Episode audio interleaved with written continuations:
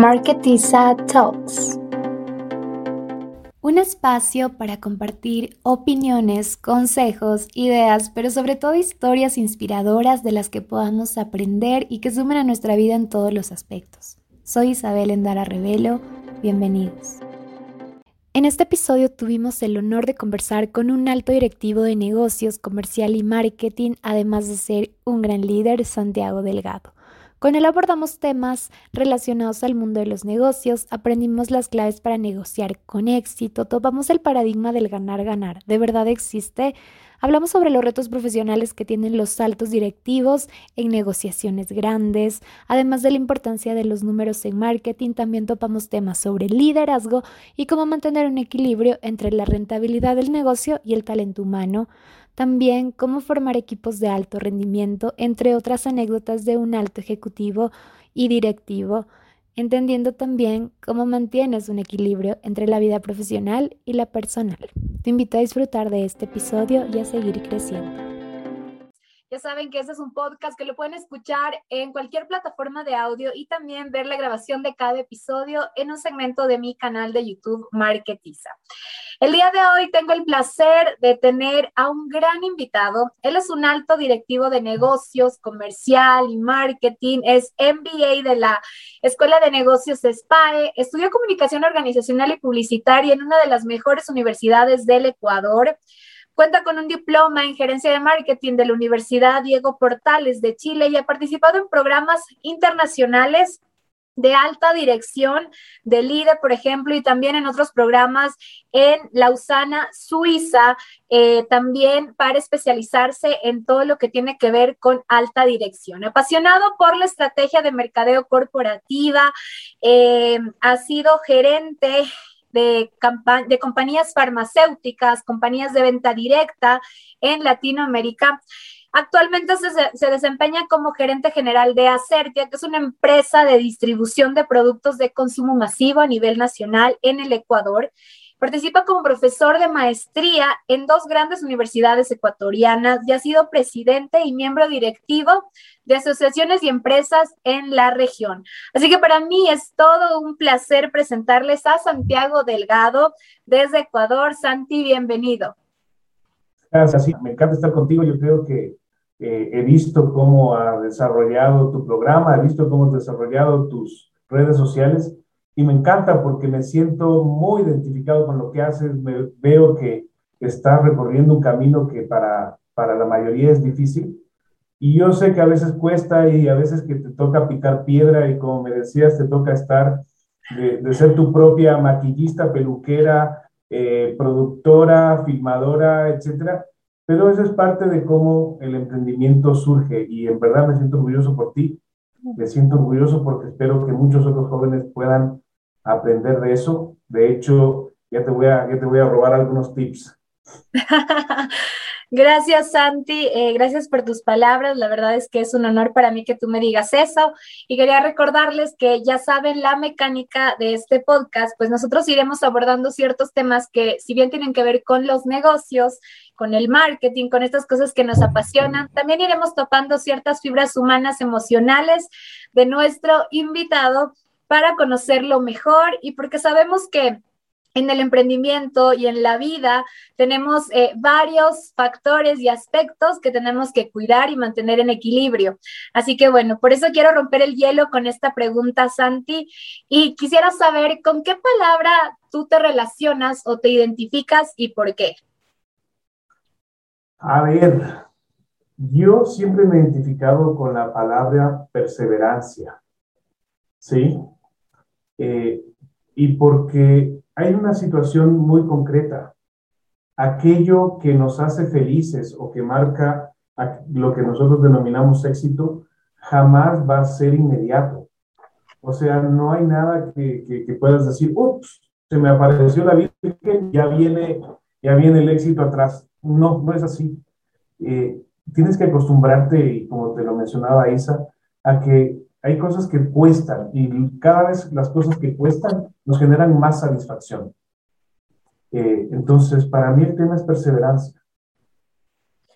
Eso, eso me, alegra justo en, un día como hoy, que yo justo antes de empezar el podcast le decía, le contaba a Santi que, este camino, eh, si bien es cierto, trae muchas cosas bonitas, muchas gratificaciones, eh, muchas personas con las que empiezas a tener contacto, que también eh, ganas gran capital humano haciendo este tipo de cosas, pero también el camino del emprendedor tiene sus, sus, momentos difíciles y, cuando empiezas solito, como muchos lo hacemos, pues realmente eh, que tú que eres todo eh, ya un profesional con tantos años de trayectoria que justamente te identifiques con esta palabra, llega como un mensaje preciso en estos momentos de que debemos seguir perseverando en lo que queremos lograr y que pues llegará esos, llegarán esos frutos, llegará ese éxito al final del día. Como decía Santi, eres un hombre de negocios y has sido parte del mundo corporativo por muchos años, ocupando cargos de alto eh, rango, de alto nivel. Quisiera preguntarte qué ha significado a lo largo de tu carrera el mundo de los negocios corporativos. A ver, el tema de, estar en un alto cargo o estar en, negociaciones grandes, eh, no, no te hace más para comenzar, ¿sí? Eh, para mí, el, el tema de, de, estar en el mundo de negocios o estar en tema de marketing o estar en el tema comercial, tiene un solo sentido, que es cómo ser útil, cómo ayudar a los demás a resolver los problemas. O sea, realmente nos volvemos herramientas, ¿sí? Alguna vez me, me, decía alguien cuando yo era, te hablo hace más de 20 años, yo era vendedor, y alguien me dice, mira Santiago, no te, lo que tú me estás ofreciendo no es lo que yo necesito. Entonces le pregunto, oye, ¿pero qué necesitas? Ah, necesito este producto porque es así, asado y cocinado. Ah, entonces yo te paso el teléfono de mi, del vendedor de eso. Dice, pero Santiago es tu competencia. Sí, pero te estoy ahorrando dos pasos entre que llames allá y tal cosa, mejor le llamas al man directamente, dile que yo te recomendé. Entonces la gente se queda loca y dice, me estás recomendando que le compre un producto a tu competencia, pero me estás diciendo que lo que yo te ofrezco no es lo que necesitas, te estoy resolviendo tu necesidad. No pasaron dos semanas y me llamó y me dice, ahora sí necesito lo que tú me vendes. Wow. se quedó, que se quedó de, de cliente de la compañía varios años. Y eso es, o sea, nosotros somos herramienta. Y yo creo que ahí es cuando tú tienes que, fijarte que una persona de mercadeo es una herramienta. Eh, y hay que recordarse, estamos acá para satisfacer necesidades. ¿Sí? Luego podemos eh, ampliar un poquito más eso, que, hay algunos conceptos y algunas ideas que, me vienen a la cabeza, pero es eso, o sea, no es que porque estás eh, en negocios corporativos o eres el gerente general o el director de mercadeo o el director de ventas, tienes que olvidarte que estás para ser herramienta. Totalmente. Me, llama muchísimo la atención lo que dice Santi, eh, el ser herramientas, lo anoté incluso porque em, servir a los demás, creo que desde nuestro lugar cada uno eh, lo puede hacer y, y, que tú siendo un alto directivo, gerente general, ya te voy a preguntar más de esas cosas, pero para todos los que nos escuchan o nos ven eh, por YouTube, que sepan que, que, Santi, como él decía, ha estado en negociaciones súper grandes, pero que lo extrapole y lo baje a decirte, mira, somos herramientas que al final del día estamos acá para ayudar a las personas. Eh, wow, me parece, me parece increíble que, que, lo definas también desde ese lado y que eso te traiga todos tus años de experiencia habla, habla mucho de también lo que eres como, como ser humano y me, y me parece genial. Por eso quisiera preguntarte también durante todos estos años, eh, con esa idea que tú, que tú has sabido manejar de negocios y con todas tus herramientas y con todo tu profesionalismo, ¿cuál fue el mayor reto que tuviste que enfrentar a lo largo de, tu carrera profesional? A ver, te, voy a contar eh, una de las, de las situaciones más complejas que además me agarró con poca experiencia y, y nuevito en el mundo.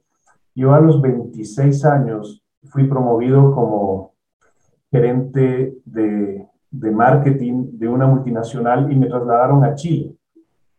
¿Sí? Entonces, claro, cuando tienes 25, 26 años, tú te crees que eres superior y además te, promueven y toda la cosa.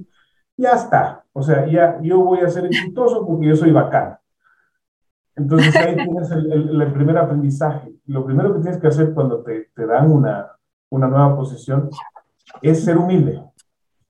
Porque el rato que aterricé en Chile, eh, me di cuenta que no, primero, que no sabía un carajo. Perdón la palabra, pero es tal cual. ¿Por qué? Porque de cierta manera el mercado al que, yo estaba acostumbrado, que era el de Ecuador, donde yo de cierta manera conocía a mis clientes, los clientes me conocían, conocía a mis proveedores, y mis proveedores me conocían y me ayudaban, simplemente se me acabó. Entonces, el, mundo del mercadeo y el mundo comercial es mucho de relaciones. Eh, entonces, si, de todas maneras era joven, pero ya tenía una curva de aprendizaje en donde decía, yo toco la puerta del cliente X y me, me reciben, o me reciben la llamada, por lo menos, para decirme sí o no. Eh, entonces llego y el gerente general de la compañía me dice, no, mira, hay que hacer afiches, hay que hacer esto, hay que hacer un plan, hay que ver cuáles son las condiciones para el cliente ABC, etc. Entonces, y yo me senté en mi escritorio y dije, ok, esto es como comenzar de cero y no estoy capaz, no soy capaz de hacerlo y tengo que hacer una introspección para entender cómo voy a manejar esta situación. Lo primero que, que salió, eh, lo, lo primero que salió es que pude lograr sentarme y hablar con el principal cliente de la categoría de productos donde yo estaba trabajando eh, y me, y me dijo, el mercado de Chile es así. Yo creo que le caí bien, yo creo que tuvimos buena onda, de hecho somos amigos hasta ahora y un par de veces al año nos, nos, pasamos unos mensajes. Eh, y me dice, Vera, mira, el, el, mercado de Chile es así. Y te recomiendo que lo mires de esta manera. No me dijo qué hacer, me dijo qué recomienda él, porque era un experto en esa categoría. Y, y te voy a decir qué categoría era tinte, tinte de cabello para mujer. Ok. Y lo segundo, cuando salí de ahí, eh, comencé a buscar así básicamente guía telefónica, agencias de publicidad, y me encontré con un tipo con el que también soy todavía amigo.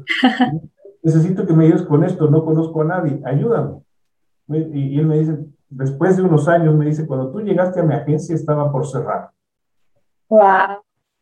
Había perdido mis cuentas más grandes, estaba por cerrar. Pero llegaste tú y básicamente sin conocerme, sin decir nada, solamente me viste, me dijiste, necesito esto, me reanimaste. Así que las cosas pasan por algo. Entonces, como tú me preguntas cuál ha sido mi desafío más grande, ese fue, creo que, eh, uno de los primeros y de los más difíciles. De ahí han venido negociaciones complejas. Eh, cuando te sientas a negociar por primera vez con Walmart, cuando te sientas a negociar con, con monstruos como Cencosud, o te vas a Perú y estás con Interfarm o cosas así, sí aprendes mucho, pero, pero ya vienes con una solvencia y trayectoria, pues esa me tocó a mí cero kilómetros casi. Increíble. Me gustó mucho que hablaras de la humildad, de la humildad con la que uno tiene que, seguir toda su vida y entender que vamos a seguir aprendiendo. Tú lo experimentaste yendo a Chile y luego te, te, enfrentaste a un mundo eh, distinto porque cada país maneja total, las cosas de una manera totalmente diferente. Eh, hablaste de negociación y no quiero que se me escape esta pregunta. Tú que eres todo, has estado en negociaciones tan fuertes, tan importantes, ¿Nos puedes dar dos tips que son claves para manejar eh, bien una negociación? A ver, la primera, el primer tip de una negociación, y, aquí vamos a quitar lo que dice la teoría, lo que dice el texto, todo esto. No hay ganar, ganar, ganar, ¿sí? O sea, ese ganar, ganar es un mito, porque tú nunca sabes lo que quiere el otro. ¿Ya? Y posiblemente el nivel de lo que significa ganar para ti tenga unos, unas posibilidades interminables. Entonces, el rato que tú dices, ah, yo le voy a vender, yo, yo me he topado con clientes, que, con proveedores que vienen y me dicen, te voy a vender en, un solo, en una sola sentada 150 mil dólares. Yo digo, estás loco, o sea, no hay posibilidad. ¿Sí? Eh, ¿Por qué? Porque no has hecho la tarea y ahí viene la segunda parte. Si quieres llegarte a sentar en una negociación, conoce con quién te sientas. ¿sí? Eh, conoce qué empresa es, conoce cuáles son sus capacidades, conoce cuáles son sus oportunidades, conoce cuáles son sus debilidades, conoce cuáles son sus egos y también conoce a la persona con la que te vas a sentar. Eso es súper eh, importante. entonces, di tú, te vas a sentar a negociar con el, con el gerente general del supermercado más grande del, del país o con el jefe de compras del supermercado más grande del país. Entonces tienes que saber, o sea, la primera cosa de la tarea es cuántos puntos de venta tienen, cuáles son los productos de tu, de tu categoría que venden, quién es el líder de mercado y cómo está estructurada su, su nivel de margen. Porque el rato que te, te, topas con gente que se siente y dice, ah, yo no sabía que querías un margen del 30%. Qué pena, o sea, perdiste tu tiempo y perdiste el mío y me haces perder mi tiempo. Claro que sí. Entonces, el, llegar al concepto ganar, ganar, es primero hacer la tarea. La semana pasada me, me, me, pidieron que le ayude a hacer una mentoría a un emprendedor interesante, porque se iba a negociar con uno de los supermercados más grandes de Panamá. Entonces me dice, pero Santiago, ¿qué le, qué, qué, qué le llevo? ¿Qué le digo? No le lleves nada. Ahorita anda y siéntate y pregunta, pregunta, pregunta, pregunta, pregunta, pregunta, pregunta y pregunta. Una vez que tienes todas las preguntas, te vas a sentar y vas a decir, hasta esto puedo dar y esto no te puedo dar.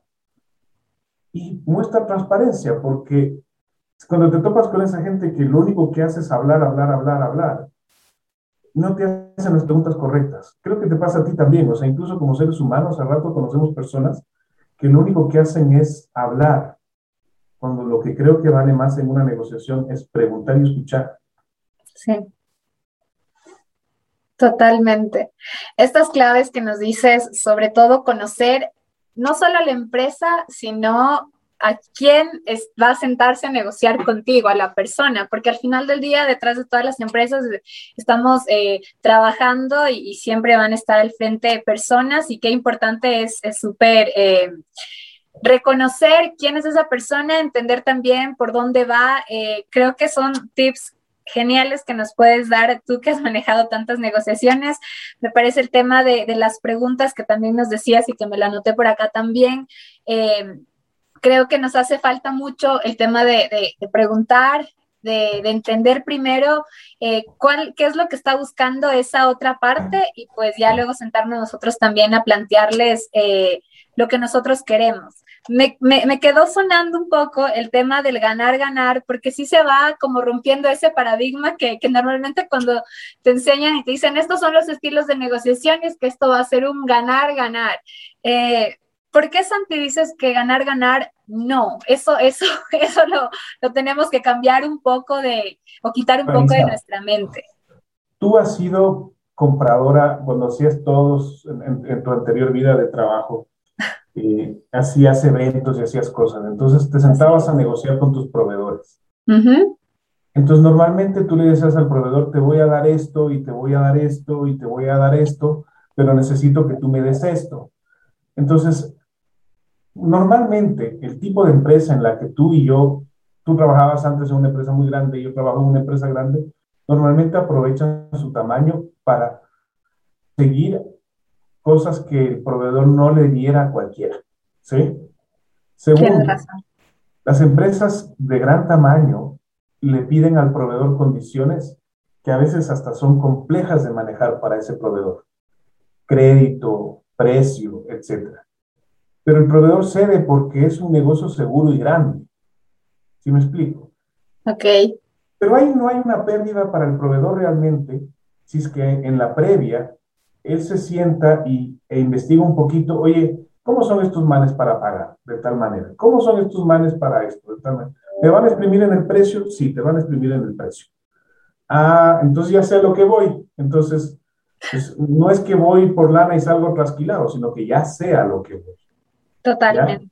Si tú te vas a sentar a negociar con, con Walmart, tú te vas a sentar a negociar con algunos, vas a necesitar entender que te van a comprar un mundo, pero a lo mejor no vas a llegar al precio que tú estimas. No sé si recuerdas, creo que hicimos contigo el, el, ejercicio ese de la cerveza. Sí, sí, sí. Porque además hay intereses personales de la gente. Oye, el vendedor te va a tratar de sacar mucho más porque va a querer llegar a su cuota. Claro no solamente es eso. Entonces yo creo que el ganar, ganar es primero analiza con quién te vas a sentar y luego vamos a ver qué es lo que le voy a pedir. Tienes toda la razón. Y, aquí, y aquí quiero topar, eh, me, da, me das pie a esta otra pregunta que, que, te quería hacer, el tema de los números, que muchas veces eh, la, gente a veces tiene este, este paradigma erróneo y está que, que, en marketing, que en publicidad, que en todas esas cosas, como que se olvidan que los números los vamos a ver, incluso los vamos a ver mucho más, desde manejar un presupuesto hasta los KPIs que tienes que, ir siempre controlando, eh, todo lo que tienes que, todo lo que tiene que ver con las metas que tienes que cumplir también. Eh, quisiera saber, Santi, llevándolo un poco, eh, yéndome un poco hacia atrás en tu trayectoria, tú estudiaste comunicación organizacional y publicitaria, que si bien es cierto, está relacionado con todo el tema de la organización, ¿verdad? pero Luego te pasaste a todo este mundo de los negocios, o sea, al tema comercial eh, netamente, que tiene que ver con marketing también, pero entre, en todo este contexto, ¿cómo tú podrías definir que por qué los números son importantes eh, en nuestras carreras, tanto de mercadotecnia o, para cualquier idea de negocio que alguien quiera lanzar? Mira, aquí hay una, aquí hay una cosa que alguna vez me lo decía un, un amigo,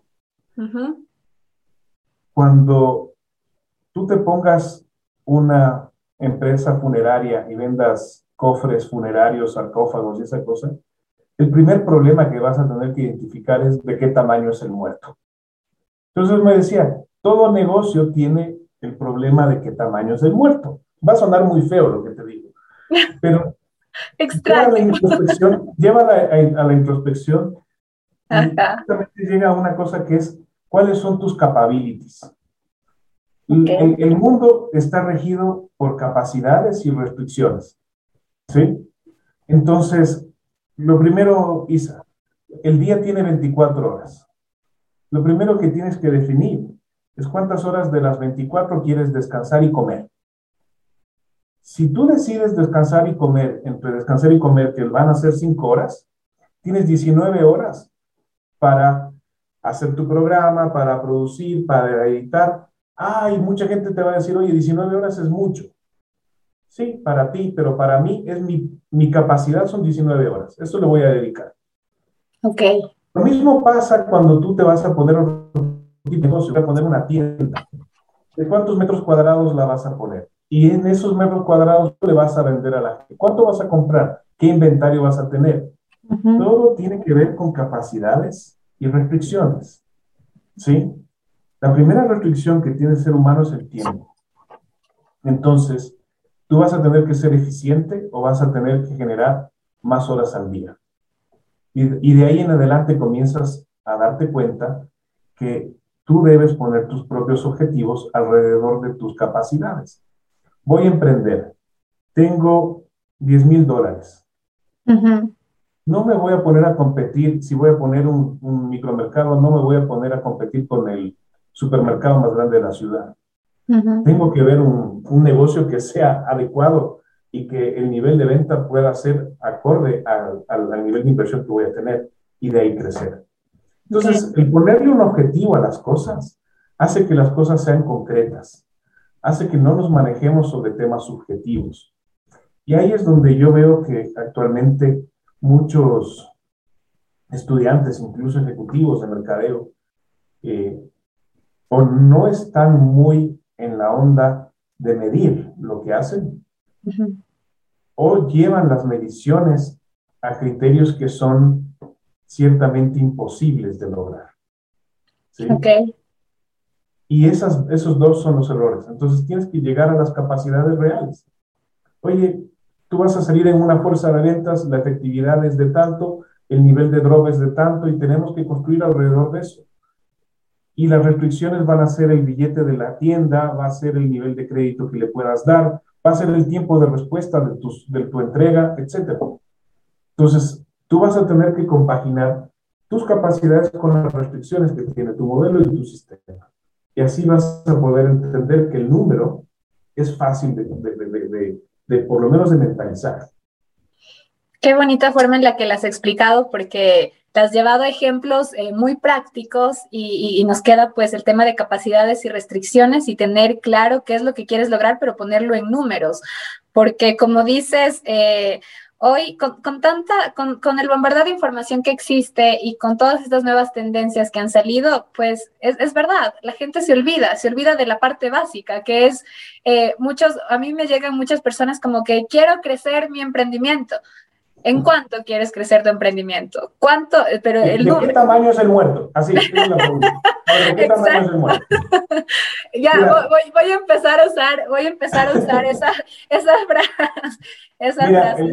a mí me encanta que todo el mundo dice que ahora con el, con el tema de las apps, con el tema del marketing digital, de las redes sociales, eh, es fácil. Oye, no, no es fácil. Y quizás sea más complejo que cuando lo hacías a picapiedra, ¿sí me explico? Sí. Eh, porque tú puedes desarrollar una app. De hecho, el otro día estábamos desarrollando una app. Vamos a hacer un marketplace, vamos a traer personas para justamente vender productos de cosmética, etcétera, etcétera. Uh Dicen, ok, hacer un marketplace te puede costar lo que quieras. O sea, marketplace lo sacas, sacas la mano y encuentras uno y ya, está. No es tan difícil, no es tan, no es tan complejo hacerlo. O sea, la parte tecnológica no es difícil. Hay mucha gente que incluso te la puede ofrecer con una comisión variable. El marketplace y lo puede tener y no, no, es, tan, no es tan complejo. La, la, pregunta real es cómo generar los clientes. ¿Qué es lo mismo que te decía cuando yo llegué a Chile? ¿Cómo busco clientes? ¿Dónde están? ¿Cómo logro acceder a mis clientes? Y efectivamente, el que tiene el poder es el que puede llevarte a generar el tráfico de clientes. Totalmente. y tú dices, no, pues, si estamos en web, mis clientes, hablaba con, justamente con una amiga, me dice, pero los clientes pueden estar en todo el país, en Guayaquil, en Quito, en Manta, en Cuenca, en Ambato, en Robamba, sí. Ok, digamos que con una inversión que tú la defines, llegas a todo el país. ¿Tienes logística? Eh, no tienes plata para tener inventario, para estar con el, nivel de servicio correcto para entregar en 48 horas. Eh, no, entonces defínete, voy a vender a este espacio de la ciudad y voy a comenzar con este espacio tres meses y cuando eso esté tan duro en ese espacio de la ciudad, me paso al siguiente espacio de la ciudad. No puedes querer hacer todo simplemente porque estás en web. Creo Totalmente. Totalmente. Volvemos a capacidades y restricciones que decías antes. Entender, entender esa parte. Y, yo sé que, que, Santi, tú ahora yo te presentaba como gerente general de una, de una gran empresa acá ecuatoriana. Em, quisiera preguntarte, pasándonos ya a otro tema que, que me interesa mucho también topar contigo, que es el tema del liderazgo.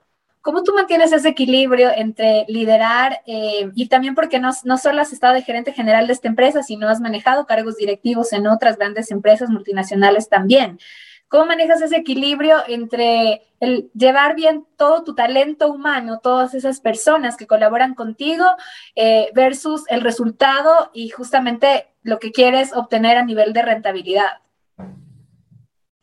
Son preguntas complejas y volviendo a tu, tu, segunda pregunta, ¿cuáles han sido los, temas más difíciles que me ha tocado afrontar?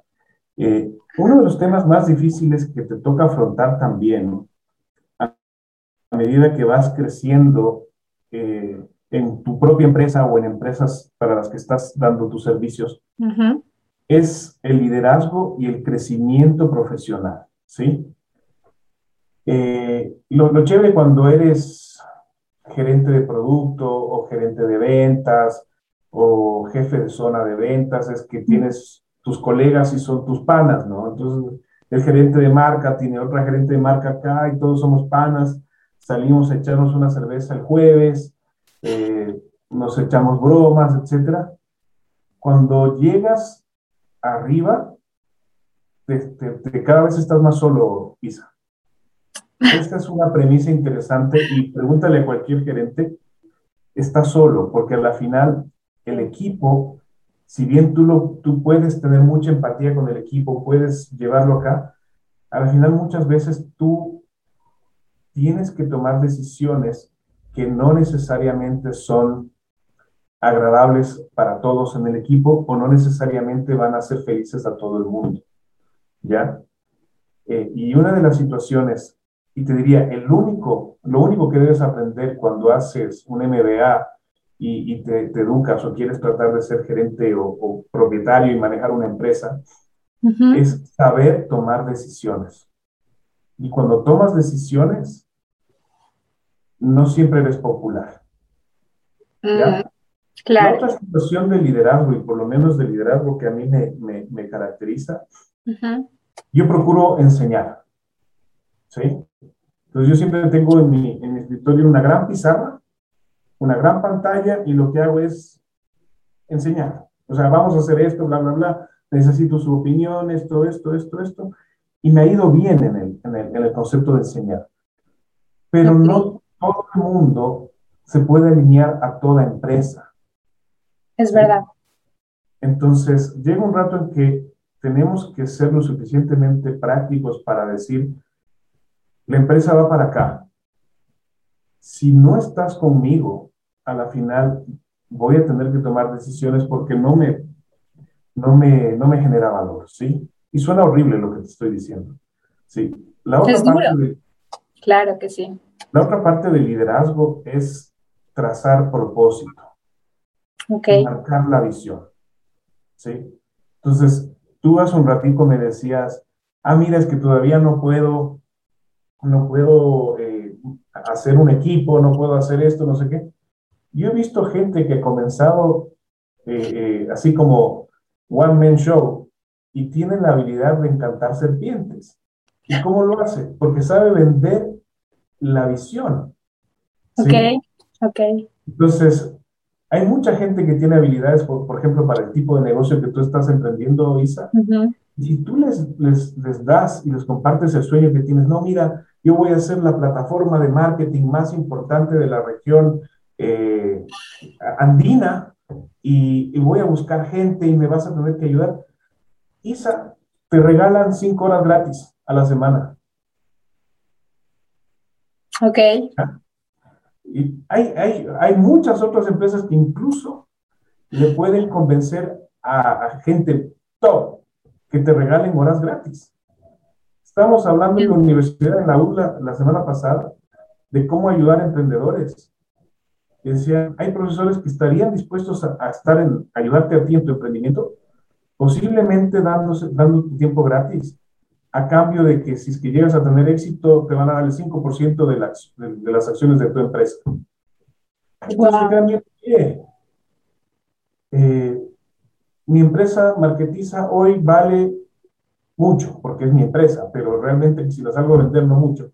Pero no que aplico lo que me puede enseñar un mentor o aplico lo que puede venir un chico de estos geeks y, me ayuda, y le doy el X por ciento, los dos vamos a tener más de lo que hoy tengo si me quedo sola.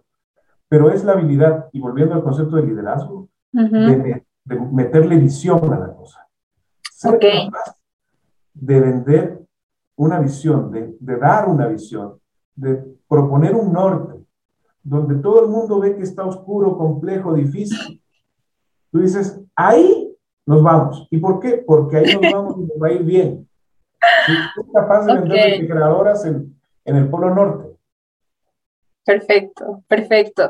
Eh, me encanta porque hemos abordado varias, varias cosas que, que yo tenía. Eh, hablaste de las características que tiene que tener un buen líder, que justamente es esa capacidad de tener, de tomar decisiones, por más duras que sean. Eh, también me hablaste de, del tema de, de, la visión y de, de, que vendes al final del día tu propósito. Y eso creo que es muy importante para todos los emprendedores también que nos escuchan o que nos miran, porque a veces, como, como tú dices al inicio, es tan difícil armar un equipo o tan, o, lo ves, lo ves muy complicado. Tal vez tú lo estás viendo muy complicado, pero como dices, si, tienes la misión o la visión clara del negocio, pues creo que es una de las motivaciones que les puedes inculcar como para que se suban contigo a la camioneta y vayan por ese camino eh, al éxito que tú esperas también tener. Eh, otra de las cosas eh, que quisiera saber, tú me hablaste de los equipos que trabajan contigo, que, estoy segura que son igual con, formados por grandes profesionales, ¿qué características a ti eh, tú ves en, un equipo cuando lo formas? ¿Cómo lo conformas? O sea, ¿qué, te gusta que exista siempre en un equipo? ¿Qué no puede faltar? Mira, eh, hay, hay, una teoría ahora que, que dice que el éxito de, de, la estrategia es tener la persona correcta en el asiento correcto. ¿Sí? Tú no puedes, tú no puedes tener 100, 100 personas o 10 o 20, el número que quieras, que todos tengan altos niveles de liderazgo, ¿sí? O que tengan, eh, que sean muy fuertes en su forma de negociar, porque se van a matar, ¿sí? Lo que necesitas es tener un equipo que pueda generar diversidad. A mí me encanta, a mí me encanta cuando, cuando ahora te sientas con los millennials o los centennials a hablar de, de, diversidad. Entonces dicen, no, es que tiene que haber una persona trans no sé cuánto, otro que sea perrigato, otro que sea por acá. No, no, no. La diversidad está en tener gente que piense distinto. Ok. Que te aporte pensamiento amplio, pero que comparte el mismo propósito. ¿Sí? Volvemos al propósito. Entonces, lo rico es cuando tienes gente diferente y que entre gente diferente logres respeto, logres unidad y trabajo en equipo y sobre todo que puedas generar admiración entre ellos. Eso es súper importante. Eso es muy, muy interesante. No es fácil porque los equipos no se construyen en tres días. Total. Yo calculo que el tiempo de, de conformación de equipos puede estar siendo chuta, alrededor de unos cuatro años, lograr comenzar a conformar un equipo que sea eh, listo o, más o menos eh, que, tenga las mismas habilidades, ¿sí? Y ahí es donde quizás yo me toque, porque, porque como me ven, soy un poquito más viejo. Ahora la gente quiere durar en las empresas uno o dos años y que te tengas un salto de promoción en, poco tiempo. A veces no es tan fácil. Así es. Eso creo que también es uno de los retos que, que, enfrentan también los altos directivos que se encuentran en puestos como en el que tú estás en este momento. Hablaste de, de las nuevas generaciones, una de ellas a la, a las que, a la que yo pertenezco también, y, y que, y que justamente eh, a veces eh, estamos como que muy, nos movemos, queremos más dinamismo, estamos por acá y justamente que tú tengas que formar equipos con también esas personas que piensan tan distinto, pero que al final del día lo hayas logrado, eh, habla también del liderazgo que has venido manejando a lo largo de, todos estos años, Santi. ¿Y qué podrías tú eh, decir que esperas de los potenciales, eh, de tus potenciales colaboradores, de aquellas personas que quisieran trabajar contigo, que están aplicando en tu empresa, por ejemplo? Ah, lo primero es que lo que necesito es gente que esté dispuesta a correr y no gente que, busque que la empuje. ¿Sí? Ok. yo prefiero detenerlos antes de que se caigan a empujarlos, porque a lo mejor no entienden por qué los estás empujando. Entonces, tienes que entender desde, desde el arranque cuál es la velocidad que se requiere en la empresa. Ok. Hay empresas que requieren velocidad, hay empresas que requieren otro tipo de destrezas por lo menos para mí, yo necesito gente que, quiera trabajar rápido y que quiera trabajar parejito, ¿sí? Lo, otro es que estén dispuestos a, aportar ideas. Lo que me encantan de los millennials es que pueden dar muchas ideas, pero que también estén dispuestos a remangarse y construirlas. Porque si estás dispuesto a echar ideas, creo que tienes que estar dispuesto a irte a meter en la punta del cerro para construir. O sea, hay, que poner, hay que poner una antena ahí en la punta del cerro. Sí, vamos, construyela. Ok. Ok. O sea, ideas, ideas, pero también acción, o sea, esa, esa ejecución de las ideas, porque si no, claro, evidentemente todo queda en, en, el aire y creo que es lo que también, eh, uno de los problemas que también existen en estas, en, esta gener en estas generaciones también de las que tú hablabas, a las que obviamente yo también pertenezco, pero eh, creo que los consejos que nos has dado también serán de mucha utilidad para quienes están en esa, en esa búsqueda eh, actualmente de, un empleo. Quisiera preguntarte, eh, Santi, ay, a esta parte, ya, viene una parte que, quisiera también yo topar, que, es muy curioso porque para quienes nos escuchan y nos están viendo en YouTube, yo eh, a Santi lo conocí como mi profesor, él fue mi profesor en la maestría y de hecho fue también mi tutor eh, de tesis, de mi, de mi maestría, así que fue todo un honor para mí aprender de él porque la verdad es que fue fue genial eh, compartir con él en ese tiempo y aprender mucho de todo lo que ustedes han podido ver en este, en este episodio, que él eh, sabe muchísimo de negociación, de, marketing, de negocios eh, y te hace entender las cosas de una manera más, más fácil. Así que quisiera preguntarte, Santi, tú como docente que has podido ser de universidades tan importantes acá en el Ecuador, ¿qué has podido aprender en esa, en esa otra faceta tuya? Mira, el tema de la docencia para mí es casi una vocación. O sea, algún rato yo decía, yo necesito estar frente a, a los alumnos porque es una manera para, para mí de aprender. Porque ahora cada, cada día, sobre todo cuando ya estás dando clases en un MDA, te tomas con gente que está en niveles y posiciones iguales, a veces más que tú, y que saben y vienen muy bien preparados. Entonces, no puedes echar cuentos, o sea, no, no, hay, no hay forma de echar cuentos. Entonces, primero uno tiene que actualizarse. Ok.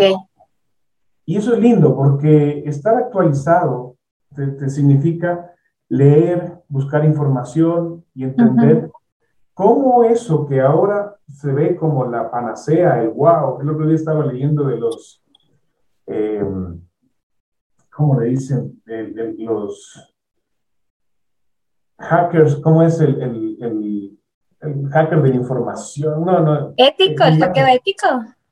No, hay un tema, ya, ya me acuerdo, ¿sí?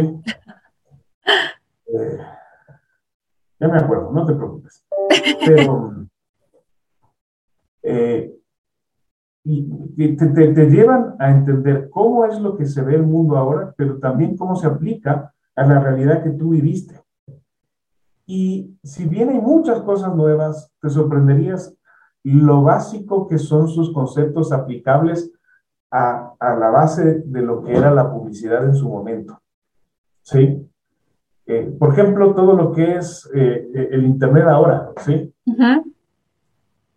si tú lees la historia de la radio, cuando comenzaron las radios y comenzaron a cómo monetizar la radio, y luego cuando entraron ya a vender avisos de radio, a vender programas auspiciados por, etcétera, etcétera, te das cuenta que pues, lo mismo que pasó hace 100 años.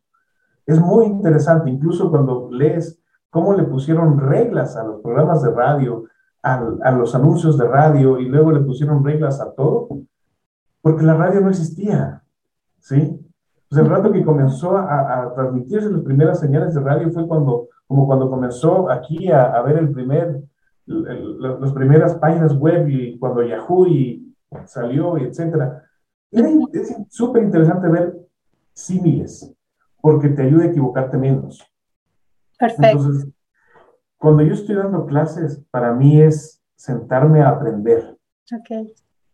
Y cuando me siento o cuando estoy frente, frente a un aula, porque extraño, mucho estar en, en aulas presenciales. Eh, lo que espero es generar en los alumnos, no todos lo van a hacer, pero muchos me ha pasado que sí, hace, te digo que hace eh, un par de horas estaba eh, en un restaurante y se acercó una alumna mía de, la maestría y me dijo, ay, qué gusto verte, nunca nos habíamos visto cara a cara porque le di clases hace un año y estábamos en... ¡Wow! Entonces me contó de su trabajo, no sé qué qué gusto verte, pero cuando tienes ese tipo de cosas, es muy chévere, ¿sí? Entonces, siembras un tema que tiene que ser más allá de la materia o de la teoría. Cuando realmente quieres ser profesor, tienes que sembrar conocimiento. Y el conocimiento no necesariamente es la teoría. El conocimiento es la aplicabilidad de lo porque esto más lo que dice la experiencia. ¿Sí? Y ahí es donde está la, forma de agregar valor, creo yo. Qué bonito, Santi. La verdad es que, es que nos, has, nos, nos, has, nos has llevado un poco a extrañar, en mi caso, las aulas, porque yo la verdad es que sí tuve el privilegio de contar con excelentes profesores como tú y, y, extraño mucho ese, ese intercambio de ideas también. Eh, incluso también con los mismos compañeros. Y creo que esa es de las cosas más enriquecedoras, como tú dices, al final del día, eh, sembrar algo o inspirar algo en la vida de las personas. Eh, a mí este, este, este viaje que, que empecé hace, hace un, un, año más o menos, me, me, ha enseñado también esas cosas, ¿no? Que puedes ir dejando algo en, las, en la vida de las personas que tal vez no te conocen de nada, no eres su amigo o no eres su familiar, pero de alguna forma topas, topas algo en esa persona con lo que pudiste enseñarle. Y tú hablabas mucho de, de, lectura, Santi, y aquí viene una de las preguntas que les hago a todos mis invitados, que es un libro, serio, película que tú recomiendes. Cualquiera de los tres, el que tú podrías recomendar. Es que tengo cada, para cada, para cada, para cada una. A ver, un libro que la gente no debería dejar de leer es el Siddhartha. Ok. El Siddhartha te va a parecer un libro de lo más absurdo y, a alguna gente no le gusta, pero el Siddhartha es un libro acerca de la búsqueda de la verdad y de Dios. ¿Sí? Entonces, yo creo que ahí es donde se centra la razón de la existencia en buscar la verdad y a través de la verdad buscar la esencia de la vida que la puedes llamar Dios o no. Pero este tiene mucho que ver con eso. Ok. Eh, Justo. Dime, dime, Isa. No, te iba a preguntar si tienes, aparte de, de libros, y querías recomendar también una serie o una película. en el caso de una película, para mí, lo mejor que puede ver una persona es em, Cinema Paradiso. No sé si lo has visto, Isa. No. Yo me estoy anotando todo para después irme a googlear e irme ya a tenerlas ahí en, mi lista de lo que tengo que ver. Cinema Paradiso es la película en donde te habla de la resiliencia en su mayor extremo. ¿Sí? Ya. Y además en que debe, cómo, cómo debes tomar la vida a pesar de que vengan circunstancias que son muy adversas. El artista es, es increíble y el director de esa película además es fabuloso. Eh, la vi por primera vez, te hablo de cuando yo estaba en pregrado, o sea, la, debo haber visto hace unos 30 años. Y es una película que no te cansas de verla nuevamente porque es increíble y, y, y, y es una historia muy simple. Es la historia de la resiliencia. Creo que hablaste de la verdad con el libro, hablaste de la resiliencia y, creo que son temas que también, eh, no solo en el, no solo en el, en el trabajo, en el tema profesional, siempre tenemos que, mantener e ir, buscando, o sea, ya, ya empezamos a ver esas otras cosas que, son parte de nuestra vida también, esos otros aspectos, como cómo nos van las relaciones interpersonales que tenemos a nivel de familia, a nivel de amigos, eh, con nuestra pareja. Eh, tú eres un alto directivo y manejas un montón de cosas, yo creo que es como que seas el papá de toda esa empresa que manejas, pero por otro lado tienes a tu familia y me encantaría saber, Santi, eh, en todas estas etapas, cuáles son, eh, todas estas facetas, perdón, cuál, cuál es tu recomendación o cómo le haces para mantener el equilibrio justamente entre esa vida profesional y todos esos otros aspectos que son igual de importantes o más. A ver, lo primero es, nunca vas a ser perfecto, Isa.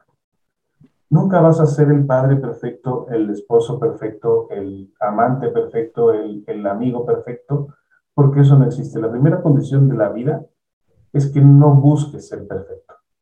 Y aquí es cuando, cuando vas a esas, sobre todo ahora hay muchas, muchas mujeres que buscan tener el balance perfecto entre el trabajo y, y, el, la familia. Y vuelvo a lo que te decía hace un rato, o sea, no hay negociación de ganar-ganar. ¿Ya? No puedes ser perfecta en ambos sitios. De hecho, no necesitas ser perfecta. Lo que necesitas es esforzarte y ser buena. ¿Sí? Ok. ¿Ok? Sí. Y dentro de, y dentro de, y dentro de eso, eh, Santi, eh, tú que manejas, yo, yo, yo, déjame, déjame, termino la. Ah, perdón. me, suena el teléfono, ya estoy apagándolo. Perdón que a veces no, no, soy muy de cámaras, pero bueno. El, el tema, el tema aquí es, eh, resulta que eh, en medio de esa situación de, saberse imperfecto, vuelve a un tema que podría llamarse negociación o acuerdo, es que tienes que estar con tus hijos y con tu pareja en, ese acuerdo. Yo en algún momento de mi vida viajé mucho. Yo pasaba tres semanas del país fuera, ¿sí? Y realmente en la vida comercial, si es que has estado en calle, has sido gerente de ventas, has sido gerente de mercadeo, estás mucho tiempo fuera de casa. Entonces, si es que vas a tomar con, o, vas a aceptar la vida con alguien, esa persona tiene que aceptarte como eres. Porque estar tres semanas fuera no es malo, tampoco es bueno. Todo depende de cómo, cómo quieras vivir tu vida y cómo llegues a los acuerdos dentro de tu familia. Los acuerdos. Si, tú decides que, que, te gusta dar clases de maestría o ser eh, un golfista o ser el mejor ciclista el fin de semana, además de tu trabajo, llega a acuerdos, ¿sí? No es cuestión de, de, que la gente espere que tú seas el mejor padre porque vives 24/7 en tu casa, sino que lo que se espera es que en, en, ese tipo de familia que tú construyes, puedas dar lo mejor y que los acuerdos sean claros, ¿sí? Ese es por lo menos mi criterio. No, no, tal vez los psicólogos que nos vean mañana me van a decir, eres un estu ah, pero no.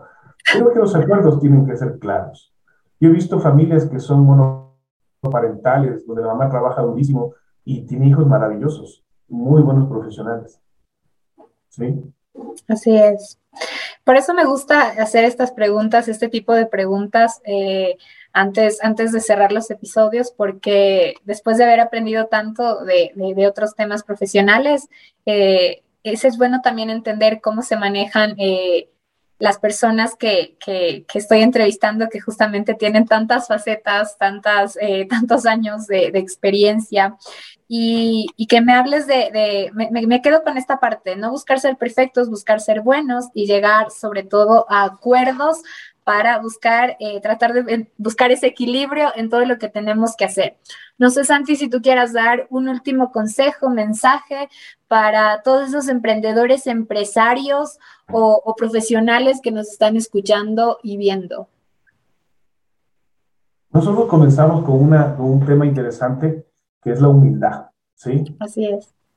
Y yo creo que deberíamos terminar con la generosidad. Eh, el que estés, eh, y acuérdate Isa, cuando tú llegues a, tener el mejor eh, podcast de marketing de la región, que creo que lo vas a lograr. Ay, gracias. Acuérdate que, que, que, puedes tranquilamente compartir con alguien que está comenzando. Eso no te quita valor. Totalmente. Que hables con tu competencia para, para entender cómo funcionan las cosas o incluso ayudarle a, que supere algún problema, no te hace menos competitivo, ¿sí? Te hace un buen ser humano y esas cosas se, regresan. Eh, no importa en qué posición estás, sé generoso y la mayor generosidad que uno puede tener es con su tiempo y su conocimiento. Nadie te va a pedir billete. Así es. Y yo te agradezco a ti, Santi, por tu generosidad, por darme esta, este tiempo, porque sé que, sé que eres una persona súper ocupada, pero realmente eh, siempre, siempre has estado ahí para cualquier mensaje, cualquier consulta y por este, y por este tiempo que también nos ha regalado, eh, que me ha regalado a mí y a todas las personas que nos escuchan o, ven por YouTube. Así que quisiera antes de cerrar, Santi, primero que nos cuentes, no sé, si, si te pueden ubicar, no sé, en LinkedIn o si tienes alguna red social también que lo puedan, que lo puedan hacer.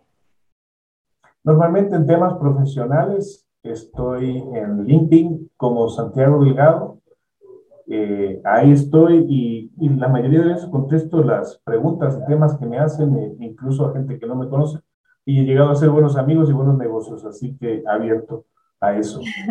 En temas personales no comparto mucho porque al final, eh, ya cuando pasemos del tema profesional un poco más allá, también es Instagram, pero es privado, así que sí. Y, mis hijos suben historias mías de TikTok a veces en, en, en, en cosas que no me gustan. ya voy a buscar esos TikToks. y ojalá que ya no se hayan bajado. Gracias, Santi. Para mí la verdad es que ha sido un verdadero placer tenerte en Marketiza Talks. Te agradezco muchísimo y espero contar contigo en una próxima oportunidad para hablar de otros temas de interés. Eh, seguramente también va a ser de gran valor. Así que te agradezco mucho, mucho. Gracias. Gracias, gracias Lisa. Gracias a todos. Gracias por acompañarnos en Marketiza Talks. Espero que hayas disfrutado mucho de este episodio. Te invito a seguirme en redes sociales como marketiza.mkt y visitar nuestra página web www.marketizamkt.com. Tienes muchos recursos que de seguro te van a servir para seguir creciendo. Nos vemos en el próximo episodio. Recuerda que la idea es crecer juntos.